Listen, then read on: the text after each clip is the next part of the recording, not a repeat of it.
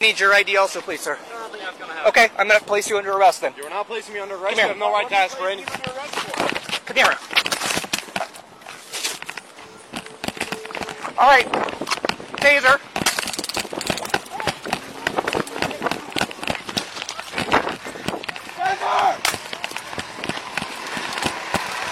He is under arrest.